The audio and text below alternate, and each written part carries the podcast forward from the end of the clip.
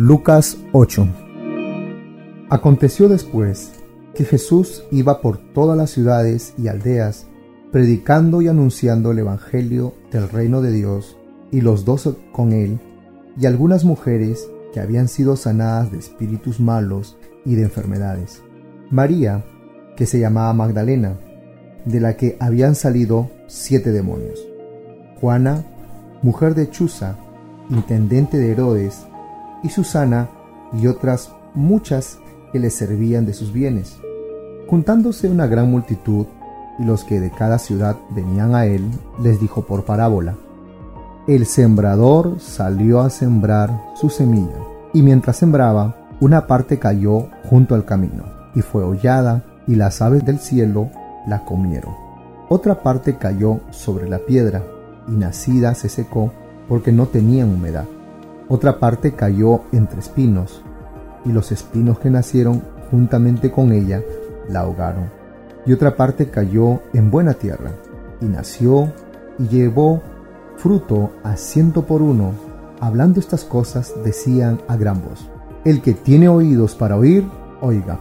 Y sus discípulos le preguntaron diciendo, ¿qué significa esta parábola?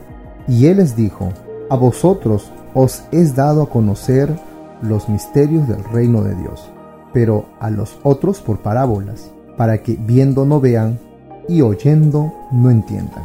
Esta es pues la parábola, la semilla es la palabra de Dios, y los de junto al camino son los que oyen, y luego viene el diablo, quita de su corazón la palabra, para que no crean y se salven. Los de sobre la piedra son los que, habiendo oído, reciben la palabra con gozo, pero estos no tienen raíces creen por algún tiempo y en el tiempo de la prueba se apartan. La que cayó entre espinos, estos son los que oyen, pero yéndose son ahogados por los afanes y las riquezas y los placeres de la vida y no llevan fruto. Mas la que cayó en buena tierra, estos son los que con corazón bueno y recto retienen la palabra oída y dan fruto con perseverancia. Nadie que encienda una luz la cubre con una vasija, ni la pone debajo de la cama, sino que la pone en un candelero para que los que entran vean la luz, porque nada hay oculto que no haya de ser manifestado, ni escondido que no haya de ser conocido y de salir a la luz. Mirad pues cómo oís, porque a todo el que tiene se le dará, y a todo el que no tiene, aun de lo que piensa tener, se le quitará. Entonces su madre y sus hermanos vinieron a él, pero no podían llegar hasta él por causa de la multitud. Y se le avisó diciendo, Tu madre y tus hermanos están fuera y quieren verte. Él entonces respondiendo les dijo, Mi madre y mis hermanos son los que oyen la palabra de Dios y la hacen. Aconteció un día que entró en una barca con sus discípulos y les dijo, Pasemos al otro lado del lago. Y partieron, y mientras navegaban, él se durmió y se desencadenó una tempestad de viento en el lago y se anegaban y peligraban.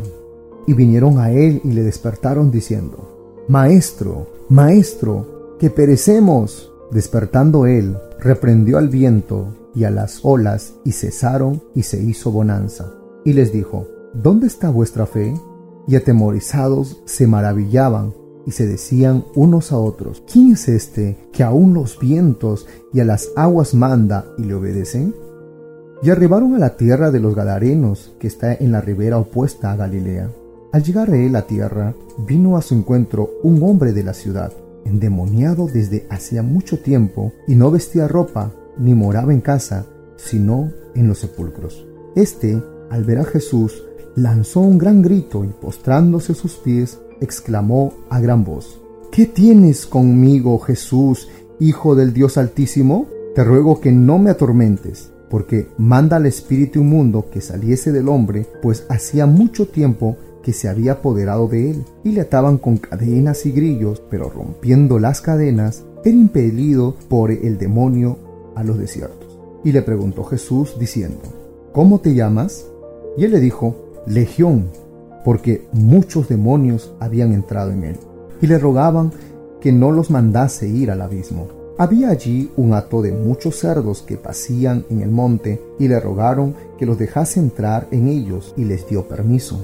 Y los demonios, salidos del hombre, entraron en los cerdos, y el hato se precipitó por un despeñadero al lago y se ahogó.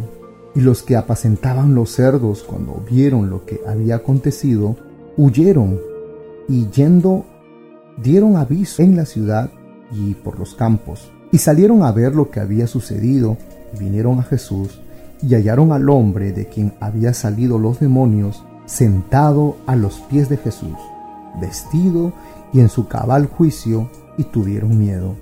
Y los que habían visto les contaron cómo había sido salvado el endemoniado. Entonces toda la multitud de la región alrededor de los Gadarenos le rogó que se marchase de ellos, pues tenían gran temor.